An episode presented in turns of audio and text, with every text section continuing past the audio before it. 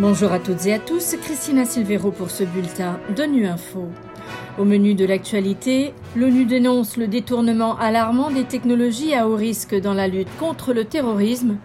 Le secrétaire général présente une plateforme d'urgence pour permettre de mieux affronter les chocs mondiaux complexes. Enfin, nous reviendrons sur la Femtech et les technologies liées à la santé.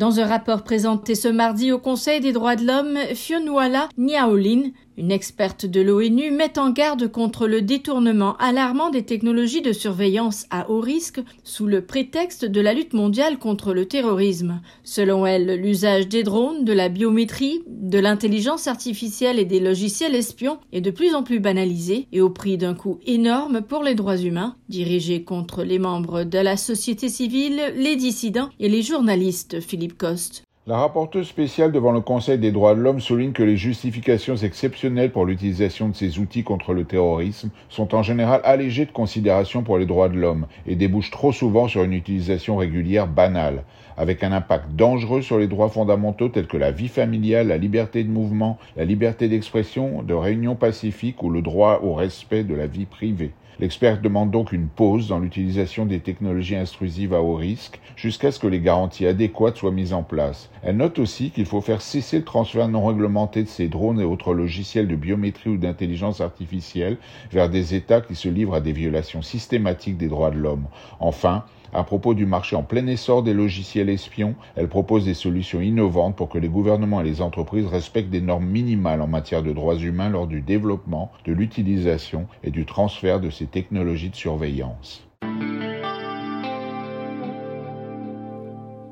Afin de préparer les travaux et orienter les États à l'approche du sommet de l'avenir qui doit se tenir en 2024, le secrétaire général de l'ONU présente des notes d'orientation thématiques, à l'instar de celles qu'Antonio Guterres a présentées récemment à l'ONU sur la création d'une plateforme d'urgence qui permettrait de mieux affronter des chocs mondiaux complexes.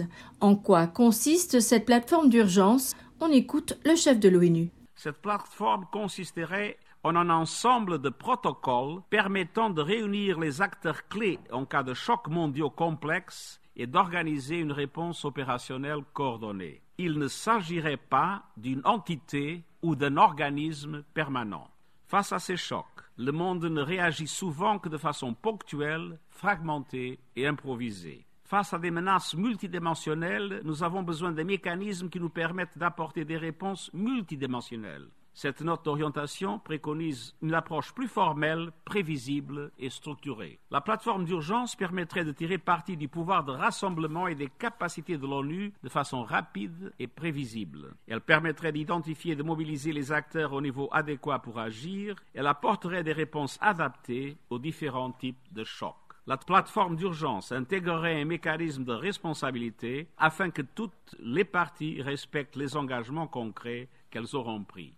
thank you Les travaux de la 60e session de la Commission des femmes se poursuivent au siège de l'ONU à New York, axés sur l'innovation, l'éducation et l'autonomisation des filles et des femmes à l'ère de la technologie, avec notamment ce mardi une réunion portant sur les femmes, la technologie et le secteur de la santé. La présence réduite des femmes dans le secteur du développement des technologies s'est notamment traduite par un nombre réduit de technologies qui répondent à leurs besoins. Les précisions d'Hélène Molinier, chargée de la coalition sur la technologie et l'innovation pour l'égalité homme-femme à ONU Femmes. Oui, on le voit beaucoup, comme beaucoup de technologies qui ont été développées par des hommes. En général, toutes les technologies, que ce soit numériques euh, ou analogues, on voit que les inventeurs s'inspirent de leurs propres expériences, de leur propre vécu pour créer. Et donc, le fait qu'il y ait eu très peu de femmes dans ce monde, on se rend compte qu'il y a très peu d'outils qui ont été mis aux normes qui permettent d'avoir un accès égal pour les femmes, mais aussi beaucoup moins d'outils par rapport à leurs besoins. On l'a vu pour tout ce qui est notamment les outils de santé reproductrice. On appelle ça la Femtech. Et donc, toute cette Femtech, ça fait euh,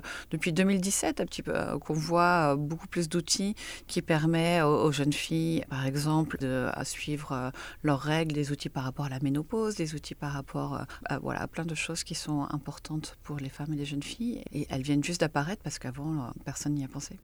Voilà la fin de ce bulletin de Nu Info. Vous pouvez nous retrouver sur Internet et sur nos comptes médias sociaux Twitter et Facebook. Merci de votre fidélité. À bientôt.